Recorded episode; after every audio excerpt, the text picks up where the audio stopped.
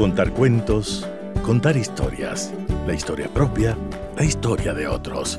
Desde este momento en Radio Sucesos, Déjame que te cuente. Déjame que te cuente. Un programa conducido por Gisela Echeverría Castro.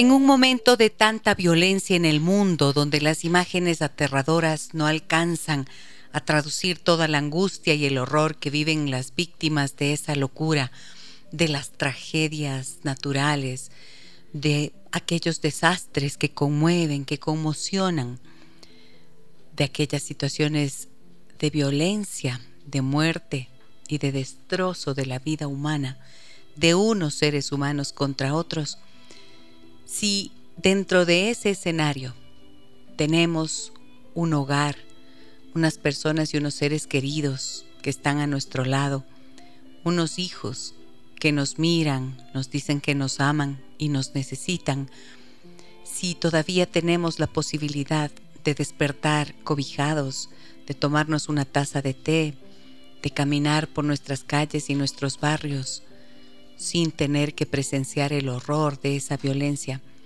pues entonces todavía tenemos múltiples, enormes razones para agradecer cotidianamente por la posibilidad de experimentar esta vida. Hagamos crecer nuestra paz personal y que esa se expanda y toque todas nuestras relaciones, que basados en ella seamos capaces de sanar lo que está dentro de nosotros respetando a los demás y a todo lo que toca nuestra vida. Construir la paz es una tarea cotidiana y cada uno de nosotros puede hacerlo en su pequeño espacio, cuidando lo más sagrado que tenemos, la libertad, un privilegio que hay que honrar y agradecer. Bienvenidas y bienvenidos. Amigas y amigos de Radio Sucesos, muy buenos días, bienvenidas y bienvenidos a nuestro programa.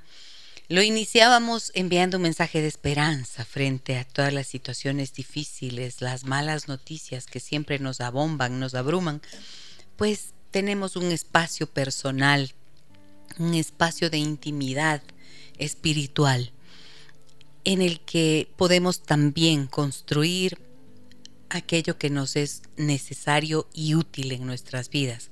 Y nada más necesario que poder encontrar paz, nada más útil que sentirnos seguros, nada más grato que poder abrazar esos valores y esos principios que son inalienables. El amor, la libertad, la paz que siempre podemos construir. Y bueno, dentro del el día de ayer les había anunciado que hoy hablaríamos sobre cómo apoyar a los hijos cuando es necesario que vivan un cambio de colegio, un cambio de escuela, un cambio de institución educativa.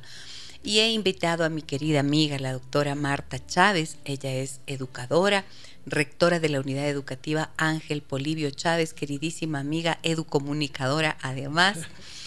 Compartimos aulas eh, estudiando esa formación y me da tanto gusto recibirte, Martita querida, aquí. Buenos días, ¿cómo estás? Buenos días, Gisela. Muy contenta porque este es un tema muy frecuente de los padres que preguntan y pues muchas gracias por darme este espacio.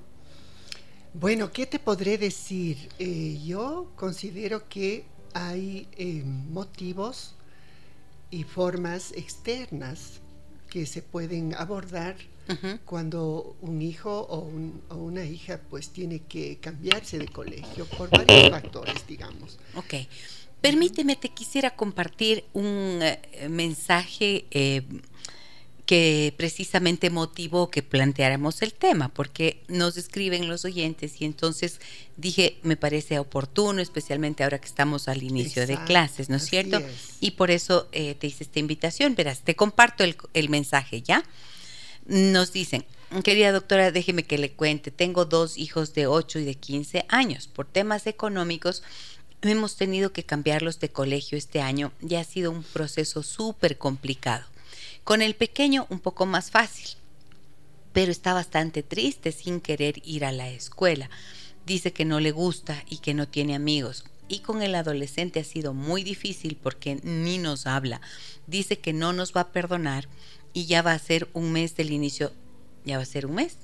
¿Ya va a ser un mes del inicio de clases? No, bueno, en algunos colegios sí. En algunos colegios, bueno, ya son algunas, son algunas semanas en todo caso y trae y eh, trae la colación intacta. ¿Qué podemos hacer? Nos dice, llámame Laura. Ok, entonces situaciones económicas dificultan la, la, mm, la, vida de los padres, pues si tienen que tomar esta decisión. ¿Qué piensas de lo que nos dice Laura?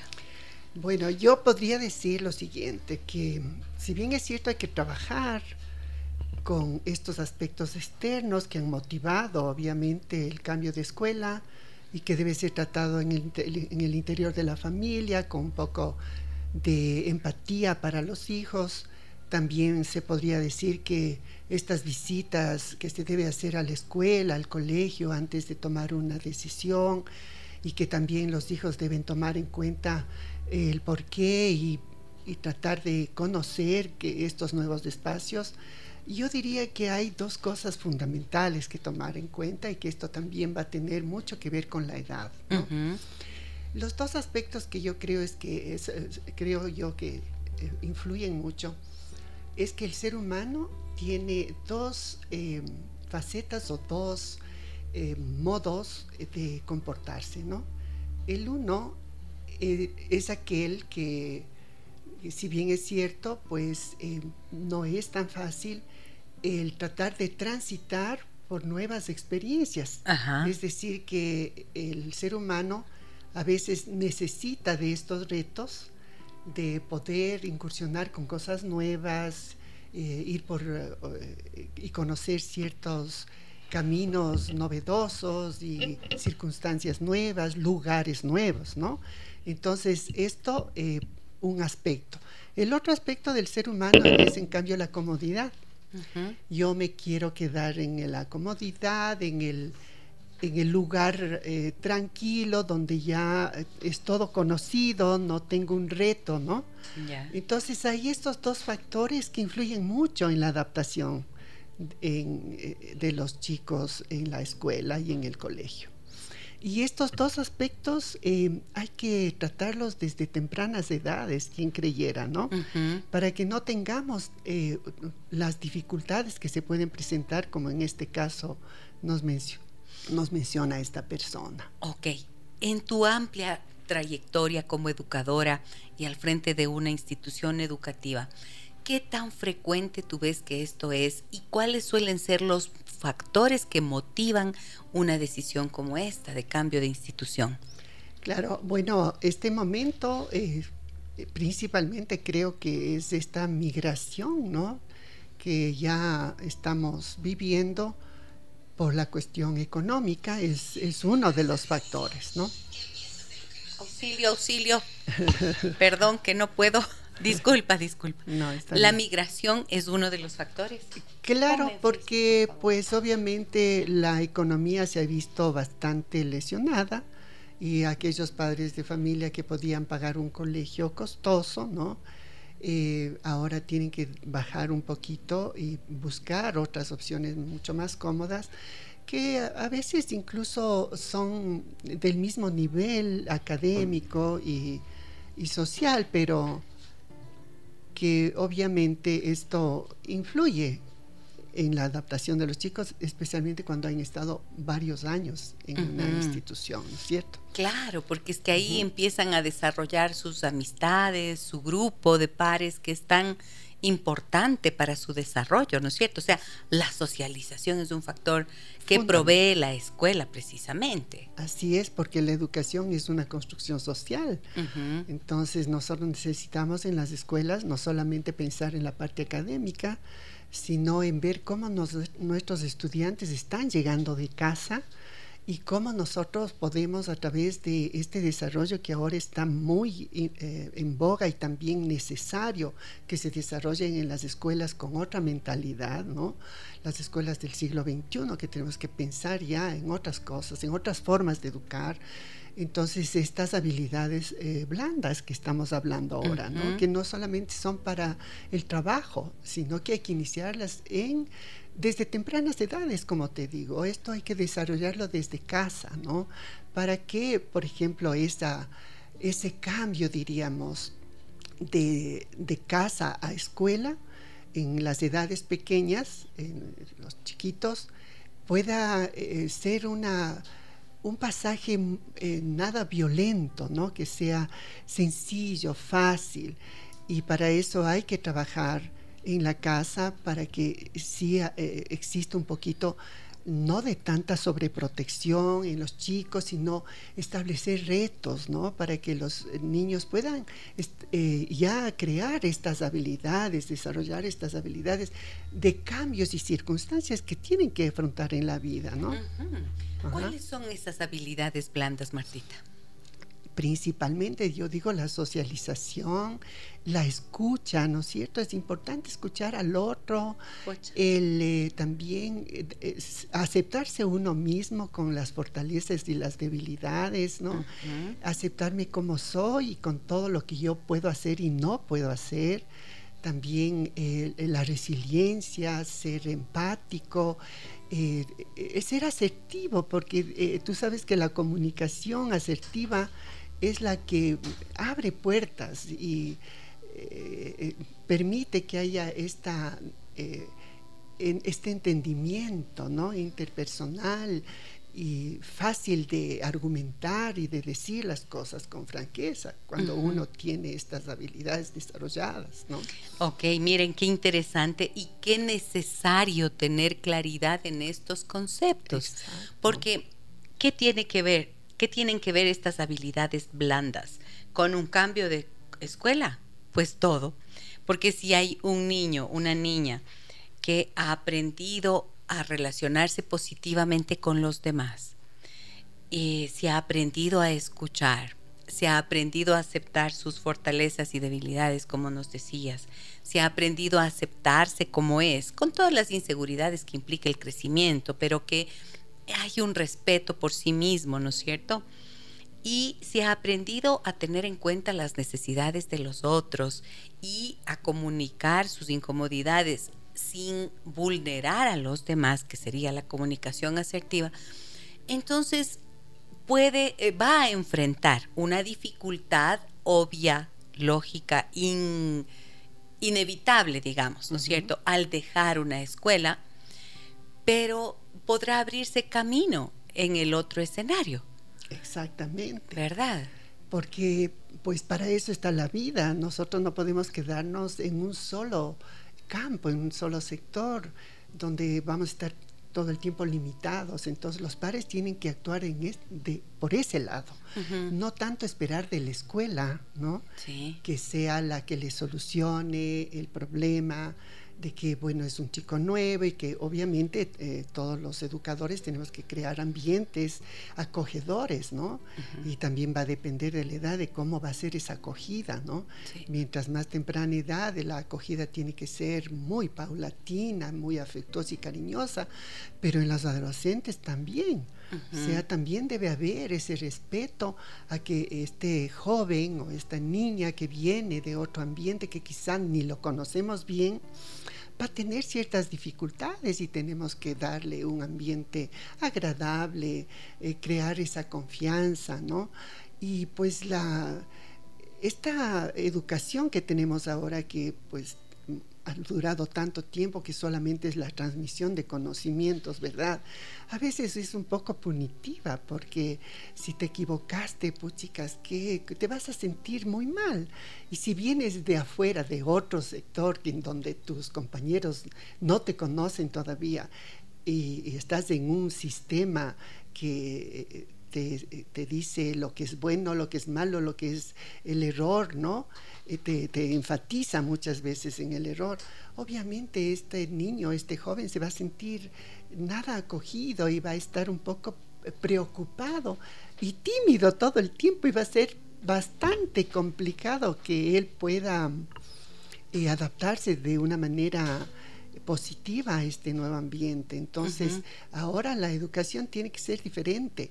Si te equivocaste, pues muy bien. Eh, es, válido equivocarse, ¿no es cierto? Y vamos a ver por qué te equivocaste, probemos si realmente estás equivocado, porque yo no soy el dueño de la verdad. A ver, los otros compañeros, analicemos lo que dice esta persona. Entonces eso le va creando seguridad al estudiante, ¿no?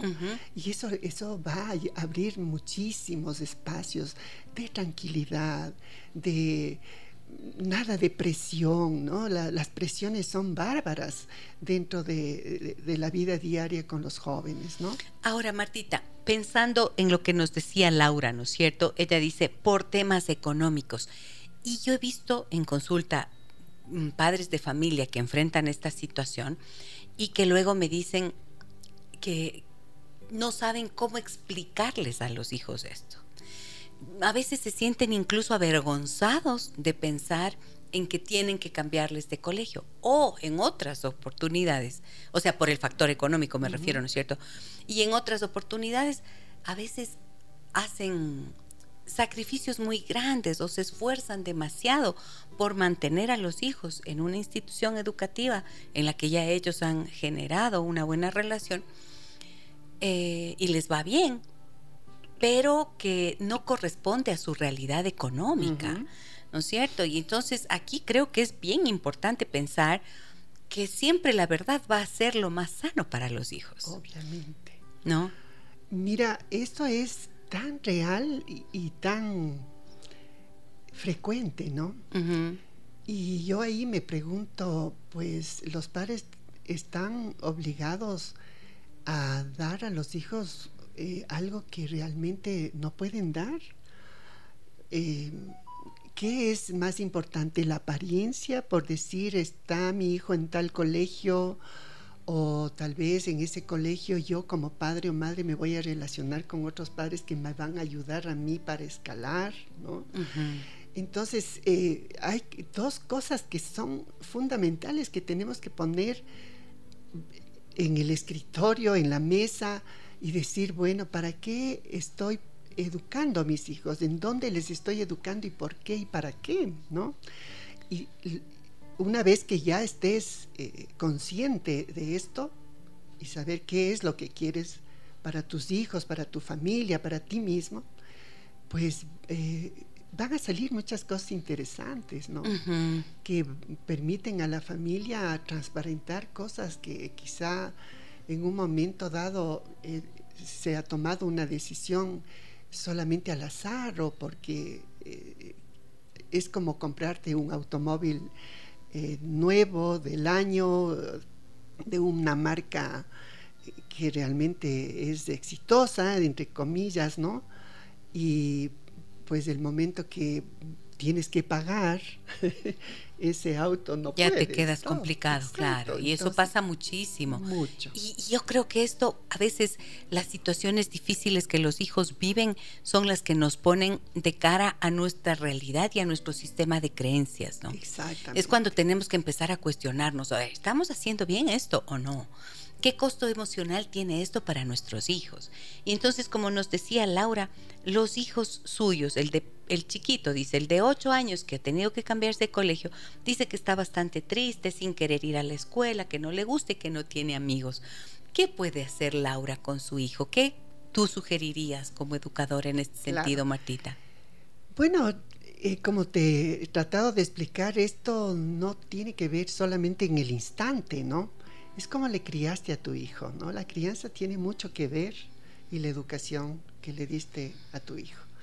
Entonces te va a hacer mucho más fácil explicarle y decirle a su hijo que hay circunstancias que hay que tener, eh, que hay que aceptarlas y que tenemos que adaptarnos de la mejor manera y sacar ventaja de esas, ¿no? Pero esto no es tan fácil, ¿no? Esto tiene que venir desde de las tempranas edades, de cómo le criaste a tu hijo, ¿no? Cómo estableciste esa relación de apego, eh, la autonomía, ¿no? También, porque esto influye mucho. Entonces, ¿qué es lo que tiene que hacer Laura en este caso? Es no, no, no es que diga que sea imposible porque ya no lo hizo eh, desde edades tempranas, ¿no? Pero tienen, tienen que establecer ya esta posibilidad de que dentro del hogar se practiquen estas, estas habilidades de querer aceptar retos, ¿no? Y plantear muy bien, pues no te gusta eh, todavía el colegio, pero date una oportunidad. Eh, puede ser que encuentres eh, en esta escuela cosas que no las encontraste en el otro lugar, o sea, razonar, mirar el otro lado, no solamente lo que perdí, sino lo que puedo ganar. Entonces, eso también son temas y conceptos que se deben desarrollar en familia. Ajá, esto es súper importante, claro. Y lo que dijiste tú creo que requiere de una preparación, ¿no es cierto? Al inicio decías, es bien importante hacer visitas, hacer conversaciones y creo que también, Martita, tener claro que el momento en que los hijos van a cambiarse de se cambiaron de colegio por las razones que sean, no interesa las circunstancias. El hecho es que el hijo o la hija tienen que enfrentarse a un nuevo escenario y el dejar la escuela anterior implica una pérdida. Y en términos emocionales es indispensable saber que en esas pérdidas hay dolor. Hablamos de duelo. Y esto les genera todos esos síntomas. Desánimo, inseguridad, desconfianza, a veces incluso mal genio, los chicos están, no saben muchas veces cómo poner en palabras, ¿no es cierto?, ese malestar que experimentan.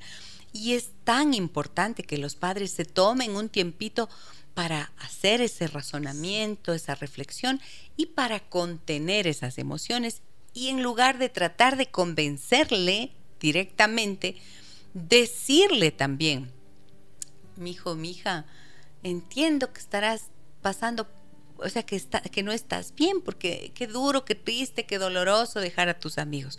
Una frasecita, esa es la empatía. Y tú recomendabas esto, Martita.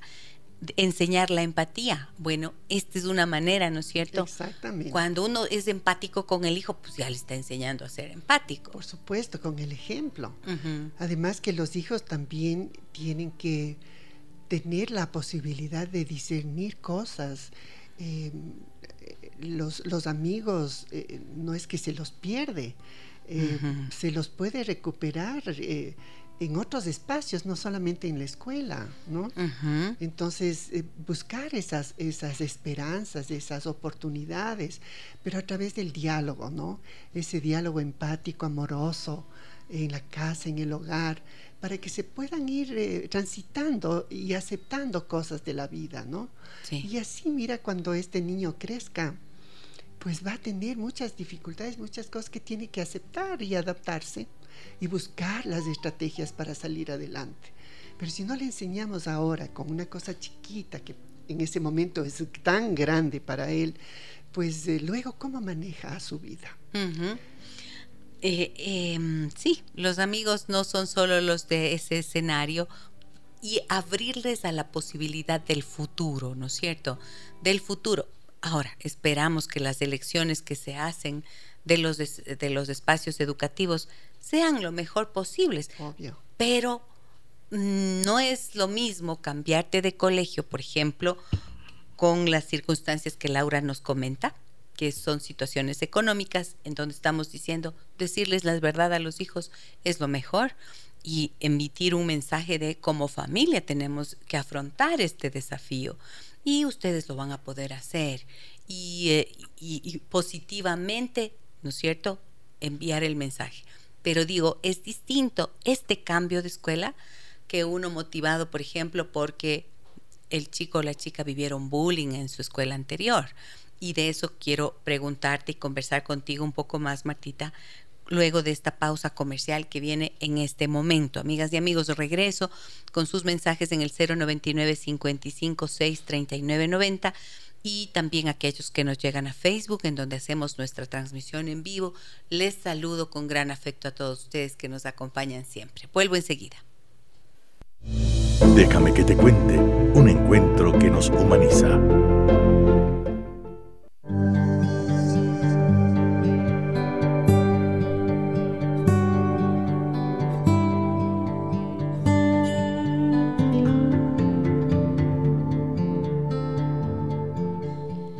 Cómo apoyar a los hijos cuando deben pasar por un cambio de colegio, de escuela.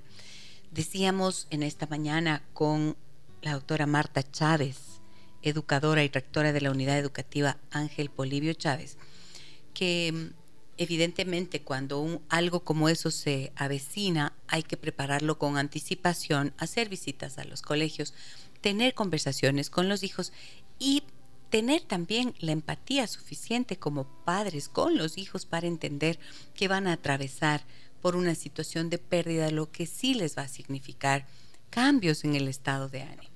Yo he visto en consulta muchos niños, por ejemplo, que son eh, que, que al atravesar por esto, por circunstancias, ¿no es cierto? Eh, tú mencionaste la migración, Martita. He trabajado con, me acuerdo ahora, con una familia que se fue a vivir en Estados Unidos y otra que le salió la visa, todas esas historias para ir a Canadá. Y entonces yo recomendaba que las que hablando con los chicos y con las chicas, lo que decían era que lo que más les daba pena era no haber podido despedirse de los compañeros. Entonces, por ejemplo, hacer una reunión en la casa a manera de despedida, con los compañeros, con las compañeras. Eso puede hacer que las amigas y los amigos se conserven hoy que la tecnología funciona bien, ¿no? Exactamente. Bueno, hay formas, por ejemplo, el tratar de explicarles a los hijos que por asuntos económicos ya no puedo tenerte en este colegio, es la gran oportunidad para que nos sentemos todos en casa y hagamos un presupuesto de dónde vamos, eh, por dónde debemos ahorrar, quizá pues esto nos ayude a que en un momento dado puedas regresar a tu escuela o esta, esta forma como lo vamos a economizar, vamos a manejar mejor esta situación. También crear... vamos a este dejar de pedir comida a domicilio. Salir tanto a los restaurantes, que es eh, una cosa que está de, muy, de mucha moda, ¿no? Salir siempre, la comodidad. Entonces, eh, son lecciones que también hay que tomar en cuenta que, que se les debe dar a los hijos en, este, en estos momentos que la vida te da.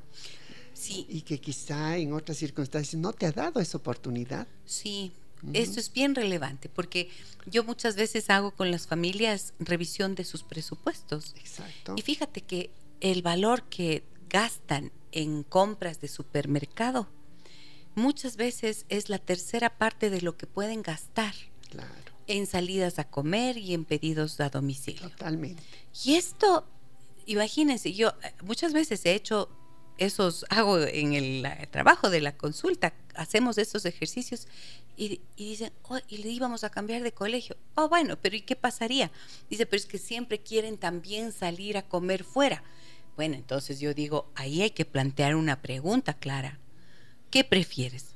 ¿Darle comida eh, en restaurantes y de, pedir, de pedidos a domicilio o darle una buena educación entonces, ¿no? O sea, hay que hacer elecciones y hay que elegir lo que es más importante. Eh, parece mentira, pero esas cosas suelen ocurrir. Y son oportunidades que la vida te da para que puedas discutirlo, ponerlo eh, en discusión, ¿no es cierto? Y también te digo que es muy importante el que nosotros creemos espacios en el hogar de, mucha calidez. Por ejemplo, qué lindo orar y no vamos a un restaurante, pero vamos a cocinar juntos. Claro, claro. Estas, ahí se pueden obtener las habilidades, se pueden desarrollar las habilidades blandas, ¿no? Ahí vamos nosotros a socializar, vamos a ser empáticos, vamos a reconocer las habilidades del uno, del otro, lo que me gusta, lo que no me gusta, o sea, son cosas que parecerían irrelevantes, pero eso deja una huella enorme en la vida de nuestros hijos. Sí, la vida cotidiana, ¿no? Esos pequeños espacios de interacción que son en donde se construyen, fíjense ustedes lo que dice eh, Marta Chávez, eh, la, las habilidades blandas, ahí se desarrollan. Martita, mira lo que nos dice Renata. Yo le doy un poco un giro a este cuestionamiento. Dice, justo por los tiempos en los que nos encontramos y pienso que está perfecto el escuchar la voz de los pequeños, pero ¿dónde queda la autoridad? Creo que a medida que pasa el tiempo nos seguimos envolviendo en un mundo donde los niños y jóvenes quieren ir encima de la autoridad como tal, de la autoridad como tal, en este caso los padres. En este ejemplo puntualmente, que dice que el hijo regresa con la comida intacta, refiriéndose a lo que Laura nos comentaba, ¿no? Que el adolescente les dice, ni no te voy a perdonar nunca que me has cambiado de, de colegio. En este ejemplo puntualmente podemos ver que hay un malestar, pero no es la manera de comunicar su molestia. Creo que es muy importante justo abrir espacios de diálogo y vínculos seguros. Y también qué importante es que los colegios también sean más empáticos con los padres.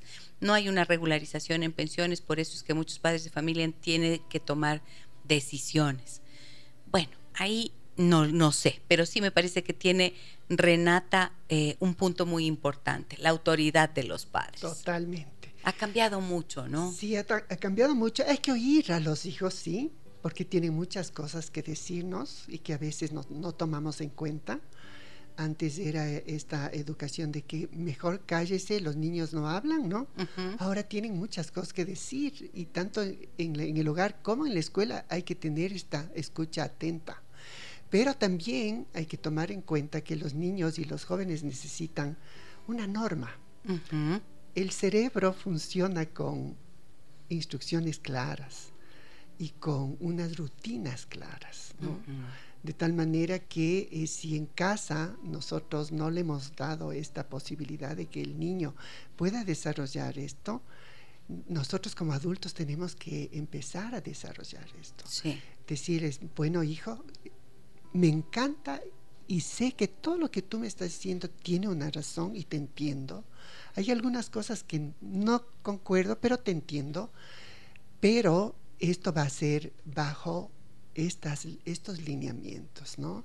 Es decir, poner también un pare a ciertas cosas, es decir, mira, esto de, llevar la comida es como un castigo, ¿no? Eh, que, tiene el niño hacia el, hacia el padre, la madre. Me cambiaste de colegio, no como. No. no como y no te voy a perdonar nunca. Exacto. Y esto está siendo muy difícil y no hablo contigo. No o, sea, o sea, claro, esto es quién tiene el poder aquí. Claro, tienes que aceptar eso porque dependiendo de la edad, especialmente en los jóvenes, es una forma de autodeterminarse, de independizarse, decir yo eh, soy el fuerte aquí, ustedes no me mandan, yo soy el que tomo mis decisiones. Tú sabes, la personalidad que tienen los eh, adolescentes eh, es, pasa por circunstancias, ¿no? Y tú tienes que saber manejar como padre esto y como autoridad también. Tratar de explicar, ¿no? Que esta no es una sanción al padre, sino que es una autolesión a él mismo, ¿no? no te voy a perdonar. ¿Qué me tienes que perdonar? ¿No es cierto? Que yo trato de darte lo mejor. ¿ah? O que te estoy dando educación finalmente. Exacto, ¿no? Y como los padres dicen, eh, yo quiero darle a mi hijo lo que no tuve. ¿Y qué es lo que no tuvo? O sea, también los padres tenemos que razonar ahí qué no tuvo y qué sí tuvimos. Entonces poner en una balanza y, decir, bueno, creo que es hora de que mis hijos también tengan eso que no tuve yo, pero balancear, ¿no? Y hacer entender esto. Sí, además creo que, Martita, esto, em, abonando un poco a lo que estás mencionando ahora, creo que es importante pensar cómo ha estado la relación antes de que esto ocurra. Así es. Porque muchas veces... Mucho tiene que ver. No es cierto, porque estas reacciones así tan radicales sí nos dan cuenta de, de qué está pasando con el liderazgo de los padres en la familia. Así es. Y lo que tú dices es clarísimo. O sea, una pregunta, o sea, sí que me tienes que perdonar, hijo mío, que te estoy pagando el colegio, aunque sea uno diferente, eso me vas a perdonar. Ok, pero ahí es el cuestionamiento para uno mismo, como tú dices, ¿no? Mirar la oportunidad de revisar también. Y claro, pensar, ser empáticos por un lado, pero también animarlos. Y también colocar esa línea de autoridad clara, porque si es que es algo irreversible, mi vida, mientras te sigas retorciendo en la falta de aceptación de esta realidad, vas a sufrir más que nunca. Así es. Ah, es una frase que se le puede decir a este hijo. Y bueno, estoy aquí para acompañarte y estoy aquí para Exacto, apoyarte. exacto. Sin embargo, es indispensable que hagas lo que hay que hacer, porque no hay nada más. Punto. No hay palabra más linda que decir vamos a salir adelante los dos, Ujú. ¿no? Porque Mostrando el, el, y la eh, compañía. el porque, apoyo. Claro, el apoyo, la compañía. El adolescente necesita escuchar eso en esos momentos. Decir, no te preocupes, te entiendo, ¿no? Pero vas a ver que vamos a salir de esto. Vamos a salir y vamos a salir victoriosos, porque vas a ver que esta situación va a ser algo nuevo para ti, algo lindo, hermoso, y vas a ver que después de un tiempo vas a estar bien. Es que ese es un mensaje ¿No es bello cierto? de ánimo, ¿no es cierto? Que te va le va a inspirar seguridad. Exacto. Porque la palabra de los padres es ley para los hijos, aunque en la adolescencia, ajá, Pero aunque en el adolescencia se cuestione. Claro, pero en el interior ese hijo necesita eso. Y necesita que el papá, la mamá, en esas circunstancias, sea un aliado, ¿no? correcto. En vez de un juzgador. Eh, buenos días, me dicen doctoras. Déjenme que les cuente. En mi caso tuve que cambiarle de colegio a mi hija debido a que estaba relacionándose con un amigo que lo consideramos una mala influencia. Sin embargo, aún siguen en contacto. Por ahora se está adaptando y conociendo a nuevas personas. Espero haber realizado lo mejor. ¿Cómo, cómo puedo ayudarle a mi hija? Llámenme María. Muchas gracias, María. Gracias por este mensaje que nos envías. Ves, aquí hay una situación diferente Así es. eh, no es la misma razón, no es por situación económica, yo decía, no es lo mismo cambiarse por bullying, en este caso por mala influencia. Cuando hay situaciones como la que nos plantea María, por ejemplo, Son muy, ¿qué piensas, son Martita? muy comunes. Los padres creen que cambiándole de escuela o de colegio ya solucionaron el problema.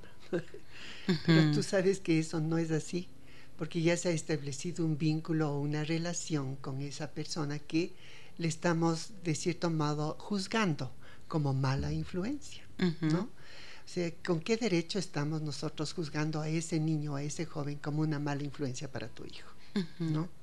Tampoco te va a gustar a ti que del otro lado A tu hijo le juzguen le así. juzguen así. De tal manera que también es la importancia de poner las cosas en su lugar, ¿no? Yo voy a resolver este problema de quizá algún hábito, al- algún vicio que se está cuajando por ahí, para que mi hijo pueda no ver, no contactarse. No. Creo que esa es una, una, una cura muy superficial o tratar de resolver el problema eh, muy superficialmente. No, no, no encuentro otra palabra. ¿no? Sí, o sea, lo que dices, Martita, es cambiarle de colegio para que no tenga relación con el amigo, pues ya vemos que no es una, una solución eficaz, porque va a mantener contacto Claro. a través de tantos medios eh, tecnológicos. Pero lo que estás diciendo es, revisemos de dónde surge la idea de que es una mala influencia. Exactamente. Y eh, sabes una cosa que yo he visto mucho trabajando con adolescentes, por ejemplo, en este caso, detestan, no, qué bárbaro, cómo se enojan cuando los padres le dicen, es que este amigo o esta amiga es una mala influencia para ti. Y se enojan tanto porque suelen decir, yo elegí a ese amigo y ni les conocen Exacto. ni le conoces, dicen. Ahora puede ser, ¿verdad? De pronto están consumiendo alcohol, quién sabe, metiéndose en situaciones de riesgo, ¿no? Así es. Pero en cambio, en ese, en ese, en ese punto, eh, ahí está justamente lo que decíamos, la, la, ayuda, el soporte del papá, hacer mirar, ver por qué, ¿no? O sea, analizar con, con el hijo por qué, los por qué no conviene esto. Por tu seguridad, porque te estás poniendo en riesgo, porque no es el momento de que tú estés incursionando en esto, ¿no? O sea, analizar y también ver del otro lado, mira, este niño, este joven no tiene lo que tú tienes, ¿ya? Y no lo tenemos que eh, estigmatizar o decir que es un mal elemento que te está influyendo, sino que tú, tú tienes que valorar lo que tienes y ser seguro de eso para que todo lo que miras o observas que supuestamente no está correcto, pues eso te sirve también, ¿no? Para que pueda eh, tener una especie de, fortaleza en su, eh, eh, en su diario vivir, ¿no? Y, el poder de decisión, de decir no. ¿Cómo hago si a mi hijo le separo de esta amistad? ¿A qué horas aprende a decir no? Cuando es tan importante eso. Entonces eh, le estamos dejando que tu hijo o le estás apartando, pero no le estás permitiendo aprender. Aprender. Perdón. Ahora, estaba pensando en esto que dices, Martita, y me viene lo siguiente. Em, muchas veces es tan importante antes de hacer este juzgamiento aunque sí haya situaciones de riesgo, una vez que se habla de la situación de riesgo, si la amistad persiste, a mí me parece que es siempre importante invitarlos a la casa. Fundamental. Invitas al amigo, a ese que piensas que es una mala influencia, le invitas y le preguntas a tu hija, a tu hijo, ¿qué es lo que ves en esta persona? O sea, ¿qué es lo que tanto te agrada? ¿Qué es lo que comparten? O sea, ¿qué es lo que te hace sentir tan cómodo, cómoda con esta persona? Exactamente. ¿No es cierto? Preguntas que te ayuden a comprenderle al hijo y también al, al amigo, amiga. Y cuando les traes a casa una invitación a tomar un cafecito, a que hagan deberes, a que jueguen algo en un fin de semana, no sé, a compartir, pues ahí uno mira al, al niño, a la niña, y ahí sabes de quién, obvio, de quién tu hijo ha decidido ser amigo. Exactamente. Y puedes tener elementos para decir no te conviene. Claro, ahí sí. Ahí sí. Ahora que, que, dices esto, recordé, por ejemplo, un caso de una, una madre. Fíjate que ellos tenían mucho mm, contacto con uno del supuesto mejor amigo de su hijo. Y jugaban mucho, iban, se visitaban en las casas y demás. Pero resulta que este amigo era el que le estaba diciendo permanentemente cosas muy desagradables y ofensivas en la escuela. Hasta que un día el chico reaccionó muy mal y le metió un gran empujón y le sancionaron en el colegio porque había tenido una explosión de ira. Claro. Pero había vivido el bullying del mejor supuesto mejor amigo durante demasiado tiempo. Exacto. Y, la, yo le preguntaba a la mamá, ¿y nunca te diste cuenta eso viéndolos tanto? La verdad es que yo nunca estoy con ellos. Digo, pero cuando tomas un café, una merienda, les ofreces algo a los chicos, tienes que observar. Obvio. No, a veces hay este concepto equivocado de que hay que dejarles y no hay que decir nada. No. Dice, una vez sí le vi que le trató mal, pero no le dije nada, porque como somos amigas con la mamá, no, o sea, ¿cómo no vas a intervenir? Obviamente. Además que estás perdiendo oportunidades. No es cierto. Entonces yo considero que eh, aquí también hay que poner un punto claro. El tiempo que requieres darle a tu hijo y a tu hija, ¿no? Si no tienes tiempo, ¿cómo le vas a invitar? O, tal vez ya cuántas veces habrá ido a tu casa, pero tú no estás, ¿no? Entonces sí hay que pensar y hay que tomar decisiones en la vida, especialmente cuando se pasan por circunstancias un poco complicadas como las que estamos pasando ahora y darse la oportunidad de si tienes hijos, tienes una responsabilidad enorme. Y tienes que a través de esa responsabilidad planificar tu vida, dando prioridades, ¿no? Sí. Porque después te vas a arrepentir de no haberlo hecho. Los hijos crecen muy pronto. Sí. Y ellos van tomando sus propias decisiones cuando no ha habido este adulto cálido, inteligente, que le acompaña, como estamos diciendo. Se pasó la vida. Y cuando ya regresas a ver... Ya es tarde. Ya es muy tarde. Claro, y cuando los padres muchas veces reaccionan, uy, ya no te van a querer ver, ya no, te necesitan. Pero si construyes la relación y el vínculo fuerte desde tempranas edades y te das ese tiempo que ellos requieren, luego vas a poder compartir tiempo con los hijos que ya son adultos. Exacto. Y te porque van les a dar caes bien. Menos problemas. Y les caes bien. Exacto. es bueno caerles bien a los hijos. Pero por supuesto, no convertirte en el mejor amigo, como yo soy el amigo, porque tú sabes que cada uno tiene sus roles. Ya hemos visto las consecuencias del mejor amigo, o yo soy el mejor amigo de mi hijo, ya hemos visto las consecuencias. Pero sí saber que pudiste acompañar esa infancia, pudiste acompañar los momentos de crecimiento de tu hijo, ¿no? Que son cosas tan hermosas, porque esa, esos cambios te dejan a ti también cosas lindas, dolorosas algunas, porque son difíciles, ¿no? No todos los hijos son fáciles, ¿no? Todo depende del temperamento, incluso de la alimentación. ¿No? Tú sabes cómo estos neurotransmisores influyen en el cerebro y esto viene de la alimentación. Claro, o sea, si le das demasiada azúcar o carbohidrato, ten por seguro que tendrás un niño mucho más estresado, porque está viviendo ya un proceso inflamatorio, ¿no? Exactamente. Entonces, fíjate, no es así tan fácil decir, em, eh, no sé cómo abordar el cambio de escuela, ¿no? Hay muchas cosas por detrás que tenemos que pensar qué hicimos, qué no hemos hecho y qué podemos hacer. Y qué podemos pedirle a la escuela también, ¿no? Sí. Porque las escuelas tienen que cambiar. Gisela, yo te digo, hay que cuestionarse enormemente de cómo estamos educando ahora a los niños y a los jóvenes. Sí. Ya los niños y los jóvenes no necesitan conocimientos.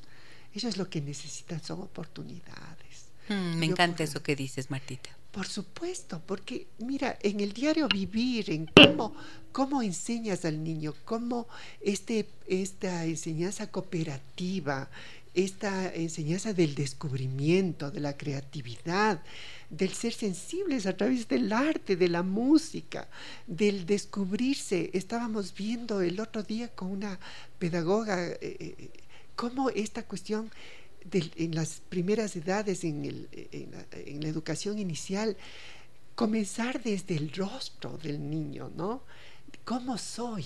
¿Cómo me descubro? ¿Y cómo me voy a proyectar en el papel? Esas cosas cómo ayudan para la autodeterminación, para el desarrollo de, esta confianza en sí mismo, ¿no? Son cositas pequeñitas, pero fíjate qué importantes en la vida, ¿no? Y hacia dónde tendría que ir encaminada la educación. Claro, claro, estamos en otro momento histórico. El acceso al conocimiento y a la información a través de Internet. ¡Puf! Nos dan largo los propios chicos. Claro que tenemos que educar y guiar para que hagan una selección adecuada de contenidos, pero en realidad esto que tú dices, la educación, la escuela tiene que servir ya para otras cosas, ¿no? Para formar otros seres humanos. Mira lo que nos dicen. Andrea dice, yo sí le cambié del colegio y por el momento fue la mejor decisión. Yo voy a volver de la pausa comercial y voy a conversar con Martita sobre esto, justo, cuando sí es una buena decisión cuando favorece el cambio de colegio. Em, me dicen aquí también, Indira, ¿qué se puede hacer cuando se cambió por haber perdido el año, pero el colegio donde lo recibieron es más atrasado y ahora se siente más, deprimido? Ajá. Eh, vaya, y no he podido tocar todavía esa parte ya se me va a acabar el tiempo, auxilio. Sí, cuando los cambios de colegio son por otras razones distintas a los factores económicos. Vuelvo, vuelvo de la pausa y enseguida respondemos esta y otras preguntas que tenemos. Déjame que te cuente un encuentro que nos humaniza.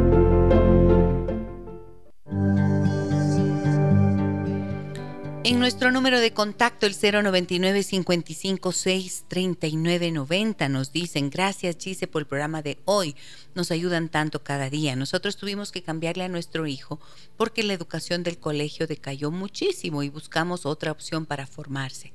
Él está muy triste, pero nosotros como padres también nos sentíamos tristes por separarle de los amigos. Está en primero de bachillerato y se le ha hecho muy difícil. Queremos que esté mejor preparado para la universidad. Saludos, Jacinto. Gracias, Jacinto, por tu confianza y por compartirnos la experiencia que tú estás teniendo en tu familia con tu hijo. ¿Qué piensas de esto, Martita? Cuando hay que privilegiar la calidad de la educación o la red de relaciones que los hijos han tenido. Bueno, aquí también tenemos que poner el concepto de calidad de educación. ¿Qué se entiende como calidad de educación? El papá cree que tal vez el tener muchos conocimientos, el que eso le abra las puertas para la universidad, eso es muy respetable y excelente porque para eso está también la escuela, ¿no? Sí. Pero esta situación socioafectiva, socioemocional es importante. Y sí, pues obviamente ese, ese, ese factor, esos elementos están fallando en la escuela y yo considero que se debe buscar otra opción, porque si pues vemos que ya esta escuela, este colegio no llena todas mis aspiraciones y mis necesidades, pues obviamente tengo que buscar otros eh, eh, espacios en donde pueda lograr eso y no quedarme estancado, ¿no?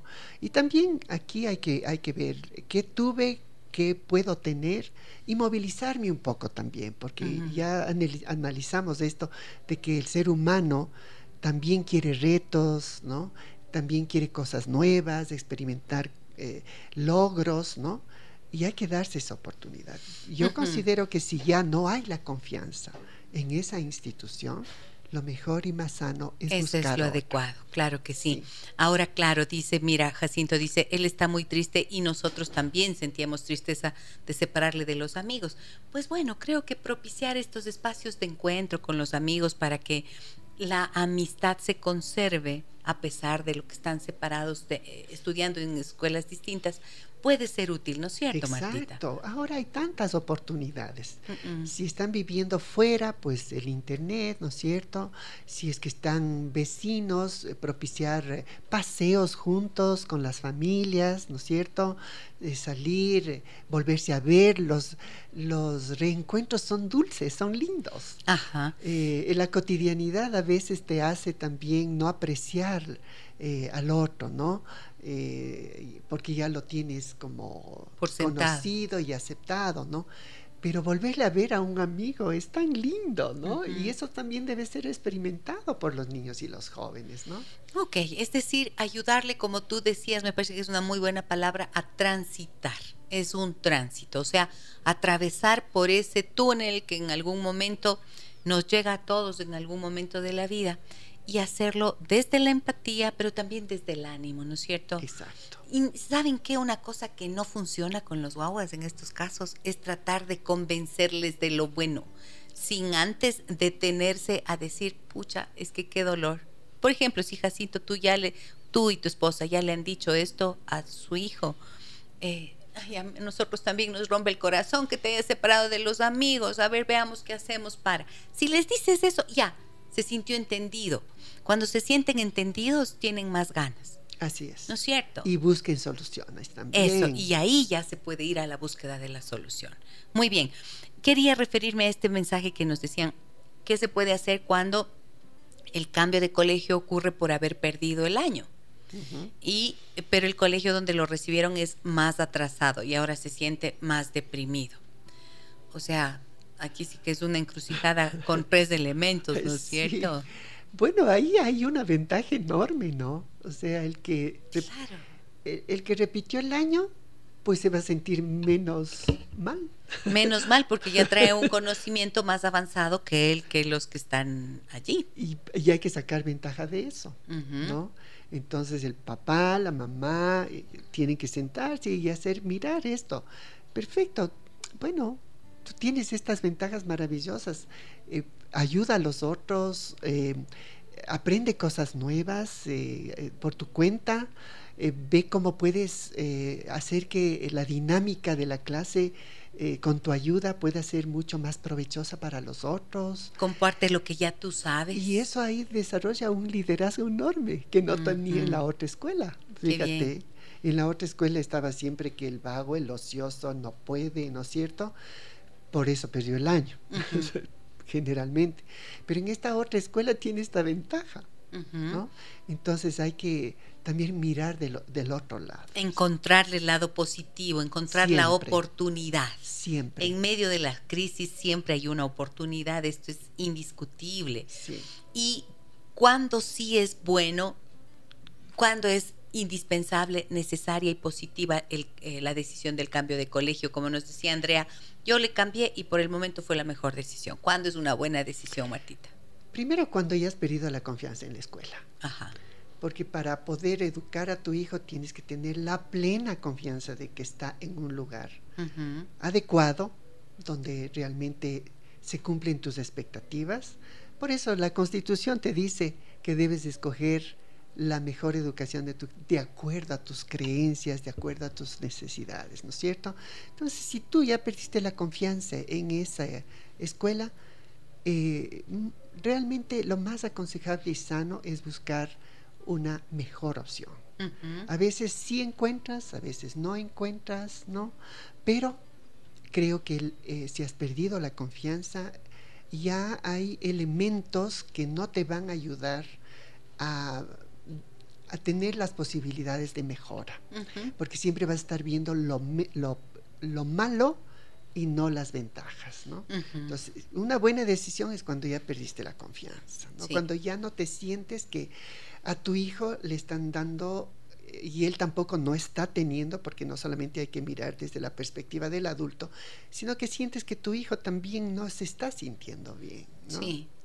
Entonces, ese es un elemento indispensable. Ahora, cuando hay bullying, hay, cuando hay bullying, eh, ¿tú recomiendas que haya un cambio de colegio? Bueno, ahora la palabra bullying, tú sabes que está bien estropeada, ¿no? Y pues siempre se utiliza para todo. Para todo. Sí, sí. Entonces, em, no hay que mirar solamente al, que le han hecho el bullying, sino al que hace el bullying también, ¿no? Mm.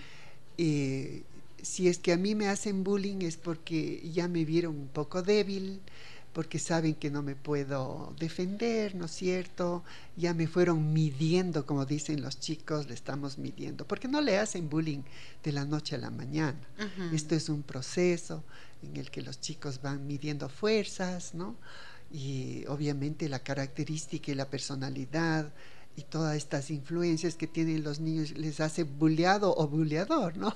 Entonces, ¿no es cierto? Sí. Entonces, eh, sí hay que analizar eh, eh, estos asuntos antes de tomar decisiones. Sí. ¿no? Sabes que yo em, alguna vez me acuerdo haber trabajado con, en un caso en el que los padres consideraron que era importante cambiarle de colegio a su hijo porque veían que la educación no era lo que ellos habían esperado. Le cambiaron a otro colegio, pero en ese colegio la, este hijo empezó a vivir, a sufrir el bullying. Y claro, lloraba por regresar al anterior. Y yo recuerdo que fue, hicimos el proceso terapéutico para entender bien de dónde venía precisamente esa vulnerabilidad que le convertía en el blanco de los ataques. Así es. Y había una relación complicada entre este hijo y su padre, que su papá tenía una costumbre de descalificarlo. Exacto. Y eso le generaba una inseguridad terrible al chico. Entonces llega inseguro y que lo que tú dices se convierte como en una como un foco luminoso para el, como el blanco de los ataques, ¿no? Exacto. Y cuando se cambió todo eso, eh, cuando mejoró esa relación, entonces el hijo logró adaptarse. A la institución. O sea, supero el bache, pero atendiendo lo que tú decías, hay que mirar lo que hay debajo. Exacto. No quedarnos ahí en la superficie. Totalmente. Gisela, eso es bien importante porque hay chicos que están siendo vulnerados, eh, bulleados, y esa relación como que a veces es tóxica.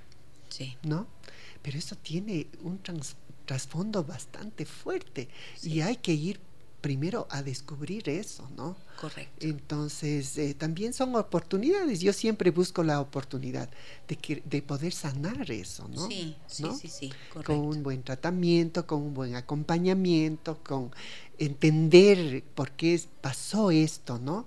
No solamente le hicieron bullying y eh, esta escuela no sirve o la profesora no se no atiende estas eh, necesidades de mi hijo. O sea, hay muchísimas cosas que analizar antes de tomar decisiones, ¿no? Porque también son lecciones para los otros. Y entonces, si estamos en un colegio, hay que obrar en comunidad, no solo individualidad, o sea, no solamente mi hijo. sino también a los otros. ¿Qué, ¿Cómo puedo mejorar ese entorno? Correcto. Y sabes qué, una cosa que me surge con esto que mencionas, también es clave pensar en la corresponsabilidad en las relaciones. Totalmente. ¿No es cierto? Ese es un factor indispensable. Porque saben que a todos los seres humanos nos gusta el cuento de la víctima. Entonces por ahí va, ay, es que yo pobrecito o yo pobrecita, me pasa esto, pero ¿y qué estás haciendo? A ver, ¿y cómo estás tú actuando? No digo que un niño, por ejemplo, como el ejemplo, eh, como el caso que mencioné, que viene con una descalificación previa, con maltrato que vive en casa y que llega con esa vulnerabilidad, eh, es responsable de que le ataquen. No digo eso. No, no, no digo eso. Pero eh, cuando se trata, por ejemplo, he visto mucho cuando son niños o niñas que son medio lumbreras, ¿no? Que son los mejores estudiantes, los mejores alumnos, y resulta que mantienen, por ejemplo, comportamientos súper arrogantes. Sí y ellos son descalificadores con sus compañeros. Entonces caen mal, digamos así, caen mal. Total. Y se convierten ahí sí en los excluidos y luego vienen y dicen, ay, es que nadie me quiere. Pero ¿y qué pasó? ¿Cómo estabas haciendo tú? A ese escenario yo me refiero. Siempre hay que buscar la corresponsabilidad. Sí, y eso te lleva a qué? Al desarrollo de las habilidades sociales porque tanto ponerse en las alturas como minimizarse no es lo correcto. Así es. Entonces ahí ves justamente la mano de la escuela con otras metodologías, con otras oportunidades que debe dar al alumno y también en la familia, qué es lo que yo estoy haciendo bien para que esto, las habilidades sociales, la forma de relacionarse con las personas, ¿no? Eh, estamos propiciando estas, eh, eh, estos momentos, esta, cómo desarrollamos cada uno de estos aspectos que estamos mencionando. O sea, no, no es tan simple esto de decirle cómo le puedo ayudar a mi hijo cuando le cambio de colegio. No, no, no. Tenemos que mirar muchas cosas que están funcionando o no funcionando dentro de nosotros y cómo fuimos formándonos o creando familia o cómo fuimos criando a nuestros hijos. La crianza es fundamental. Me dicen en Facebook, saludos Gis, el tiempo vuela en su programa, mi Gis. Gracias por compartir bellos programas. Sí, menos mal, ¿no es cierto? Eso, no, eso me alienta. el tiempo vuela. Nos dicen también buenos días, queridas doctoras, un excelente tema como todos. Déjenme que les cuente que yo sufrí mucho cuando mis padres decidieron venir acá, a Quito, desde mi bella ciudad blanca. Ve, es paisana mía.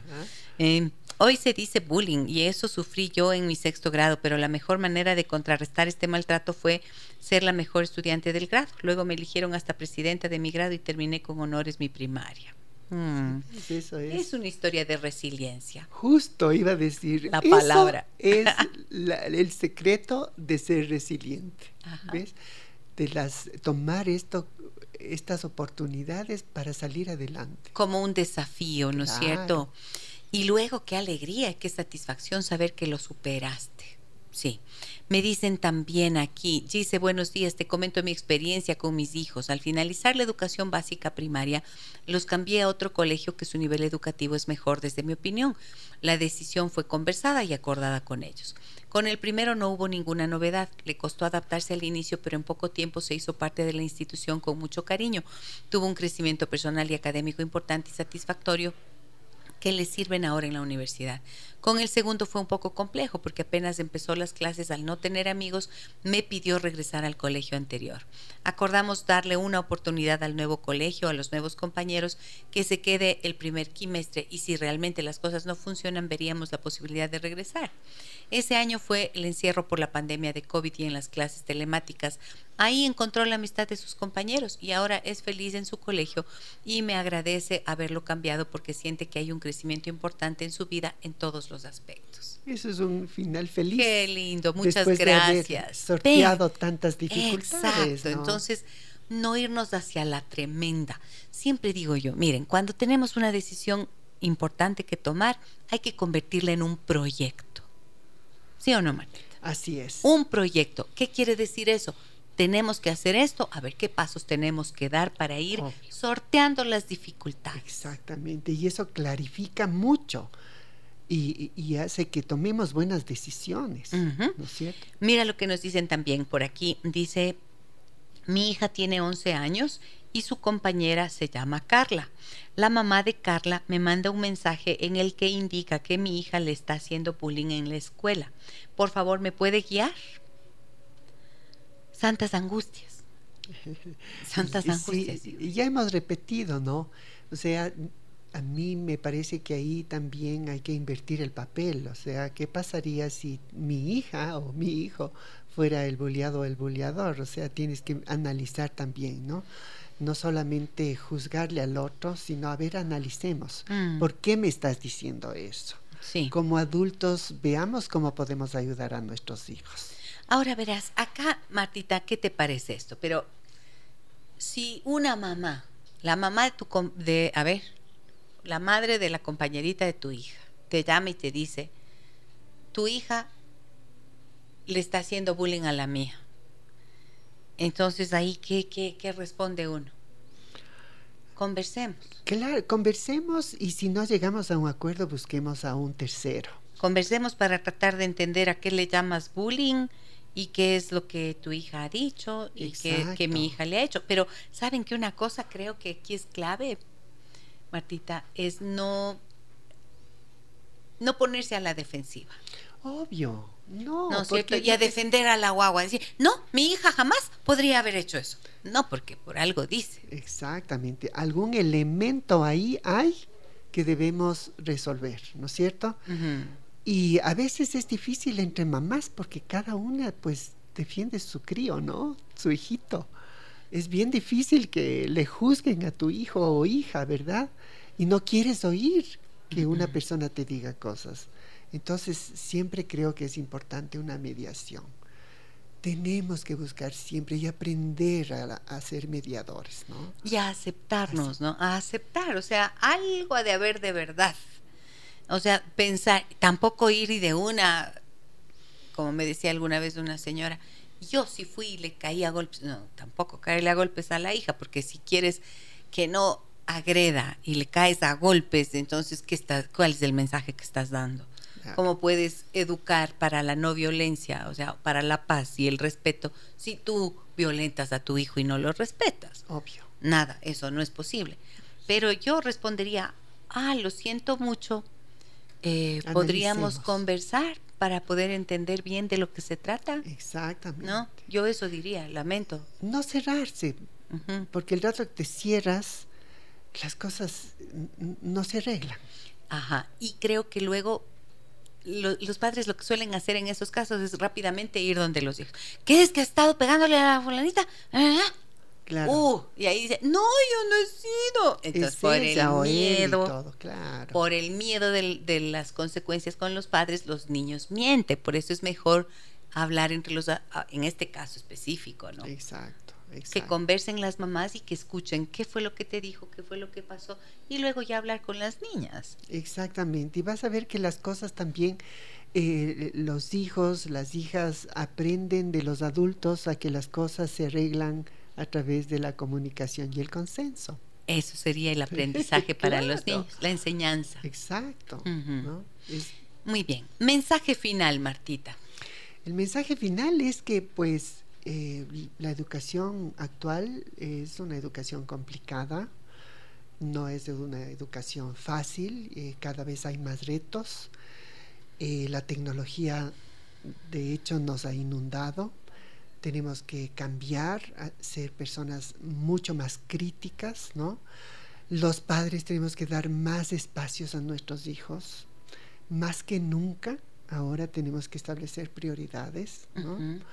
Y también saber que no todo eh, podemos resolverlo en la escuela. Tenemos que resolverlo en casa. Y que los mejores aliados tienen que ser los padres con la escuela. El momento que logremos escuela y hogar trabajar juntos sin eh, sentirse vulnerados de sus derechos o, que eh, tal vez la escuela esté eh, tratando de que el, hogar le supla o al revés, estamos perdidos. Nosotros tenemos que, en este momento más que nunca, trabajar muchísimo con la familia. Ahorita es un factor fundamental, porque los padres ahora han perdido hasta esa capacidad de jugar con los hijos, ya no saben jugar. Y, y qué triste que es eso. Qué triste porque en definitiva como tú dijiste hace un rato, eh, es tan cortito el tiempo que permanecen con nosotros, es tan corto el tiempo para poder disfrutar de esa infancia y de esos juegos cuando todavía quieren jugar con nosotros. Y también es corto el tiempo que, que les queda antes de irse, a abrirse paso en la vida y en el mundo. Entonces, nuestra tarea es poder fomentar esa seguridad en ellos, ¿no es cierto?, para que puedan volar. Asumir esa responsabilidad de padres.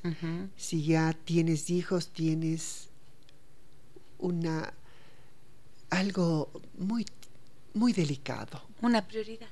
Tienes que dar prioridades y ese, la prioridad es tu hijo por tu bienestar porque eso redunda en tu bienestar futuro también como persona, ¿no? Sí. Connie nos dice saludos, Gis, en especial a la doctora Martita, siempre agradecida a la Peche por su formación, apoyo y cuidado a sus estudiantes. Ay, qué linda. Gracias, Connie, qué lindo, mira lo que nos escriben. También nos dicen, qué buen tema, de acuerdo con ustedes, el tema de la seguridad y la autoestima son claves para que los chicos puedan enfrentar los diversos procesos de adaptación. En mi caso, mis hijos han tenido que enfrentar no solo el cambio de colegio, sino de países en varias ocasiones y a diversas edades y, definitivamente el acompañamiento amoroso que les podamos dar como padres, profesores, terapeutas y la comunicación asertiva en el hogar son esenciales para superar y aprovechar estas vivencias y oportunidades. Muchas gracias Laura por tu mensaje. Y Beth dice, excelente tema, así deberían preocuparse el gobierno con estos programas para padres y nuestros hijos. Muchas gracias, es verdad, necesitamos tanto educarnos, ¿no? Sí. Necesitamos educarnos y necesitamos abrir el corazón y abrir la mente también a estos nuevos conceptos y desafíos que tú nos mencionabas. Sí, es así. Ahora ya la educación pasa de, de la parte intelectual, ahora tenemos que llegar al corazón. Si es que ustedes consideran, amigas y amigos, que el contenido que hemos compartido en este Facebook Live eh, que hacemos, um, que transmitimos en vivo. Eso ya dije, Facebook Live es lo mismo. No, a ver, organizo mi cabeza de nuevo. Si es que ustedes consideran, a quienes están en Facebook, eso quería decir, quienes nos están acompañando en Facebook, consideran que es útil, valioso o que les ha aportado en algo el programa de hoy, denle un like a la publicación de tal forma que eh, más personas puedan verla ¿De acuerdo? Muchísimas gracias por acompañarnos. Y a ti, querida Martita, muchísimas gracias por estar con nosotros el día de hoy. Gracias por los conceptos valiosos que nos has compartido y espero en serio poder contar contigo con más frecuencia. Gracias. Para a ti, Gisela, te agradezco enormemente que me tomes en cuenta para estos espacios tan necesarios, ¿no? Cuando uno educa, siempre cree que los espacios son cortos y los tiempos cortos en un mundo tan desafiante. Mil gracias a la doctora Marta Chávez, educadora, rectora de la unidad educativa Ángel Polivio Chávez. Hemos hablado con ella de cómo apoyar a los hijos cuando se cambian de colegio. Bueno, ya vieron todo lo que hay que tener en cuenta. Confío en que esto les pueda ser de utilidad. Y mañana les espero a las 9 horas 30 para que hablemos de qué, de qué pasa cuando te dejan en la friend zone. ¿Estoy diciendo bien? Friend zone. Sí, o sea, cuando te dejan en la zona de amigos, estás enamorado, enamorada, y te dicen, no, amiguitos nomás. Oh, bueno, hay cosas que decir sobre eso. Nueve horas con treinta les espero. Les dejo un abrazo muy grande a todas y todos. Gracias por sus mensajes y su confianza y por ser parte de esta comunidad de personas interesadas en su desarrollo personal y familiar. Soy Giselle Echeverría. Hasta mañana. Las historias que merecen ser contadas y escuchadas. Historias que conmueven, historias que inspiran. Mañana, desde las 9 y 30, déjame que te cuente. Déjame que te cuente. Con Gisela Echeverría Castro.